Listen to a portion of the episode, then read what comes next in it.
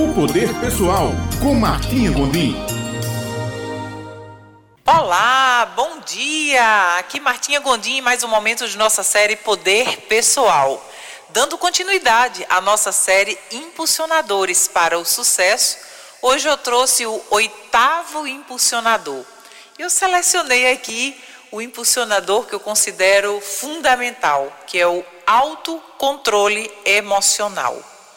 Auto, isso mesmo, é você que controla suas emoções, sou eu que controlo as minhas emoções.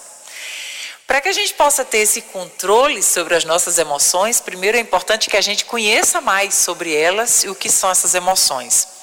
Basicamente, nós temos cinco emoções primárias no nosso todo ser humano tem cinco emoções primárias que são elas fáceis de serem identificadas: é a raiva, a alegria, a tristeza, o medo e o nojo. Nenhuma delas é 100% boa ou 100% ruim. Nesse mundo de dualidade que vivemos, tudo tem o seu lado bom e o seu lado ruim. Ai, Martinha, você vai me dizer que a tristeza tem um lado bom? Tem sim. O lado bom da tristeza é que ela nos faz ficar introspectivos.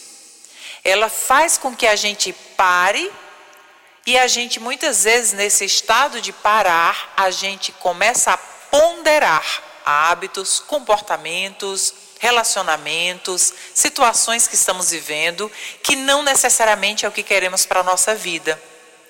As emoções, elas funcionam, na minha interpretação, como se fossem bússolas que o nosso Criador deixou dentro de nós.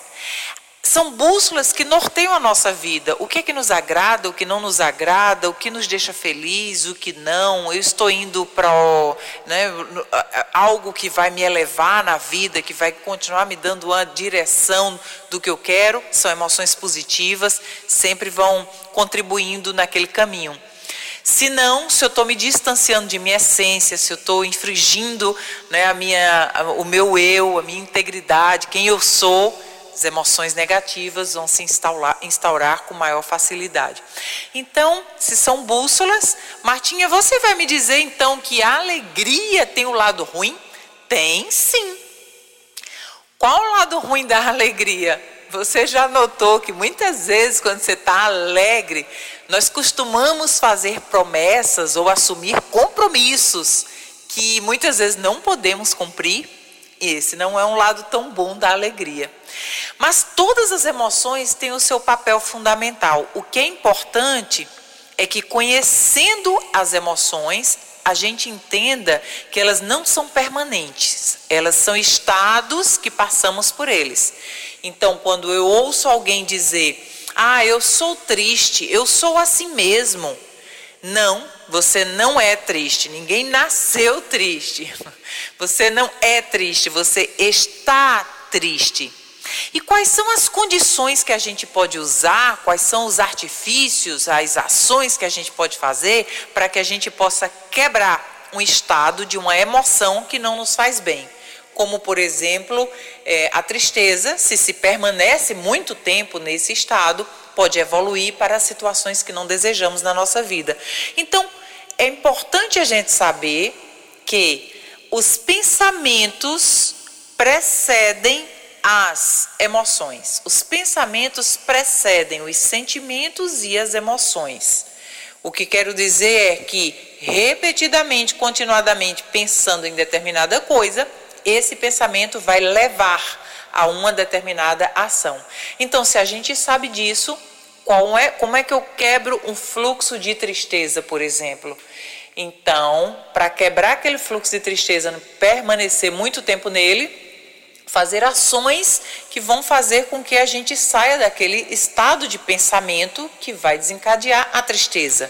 Então, por exemplo, fazer uma atividade física, dar uma corrida, é, fazer um, até está valendo uma série de polichinelos, ter uma conversa agradável com quem você gosta, assistir a uma comédia, contar piadas, dar risadas tudo isso fazem com que o nosso pensamento saia de determinado ponto onde é, onde está levando à tristeza. E se permanece muito tempo pensando e estando no estado de tristeza, pode desencadear estados mais graves desse caso e que aí a sugestão é procurar um, uma ajuda. Procurar ajuda, seja de um profissional ou de alguém que pode te tirar dessa situação. Mas geralmente, por exemplo, está uma emoção de raiva e você perde o controle, é, se você já sabe que a raiva é momentânea, como é que eu quebro, Martim, o estado de raiva? Respirando. Aquilo que dizem muitas vezes, que conhecemos, a conta até 10. Justamente. O. Aliás, respirar é para tudo, mas o respirar e o mentalmente contar até 10 e acalmar e esse autocontrole fazer com que você não responda na lata, você não se deixe entrar naquela onda de raiva. Não, você guarda para si, respira, conta até 10 e você nota que você, cada vez que você entra no estado de raiva ou numa discussão com alguém, você perde, não é verdade? Então perde a razão, perde o seu equilíbrio, perde o dia, fica remoendo aquilo ali. Então, de posse de mais conhecimento sobre as emoções, a gente tem maior capacidade de controlar como reagimos essas, a essas emoções.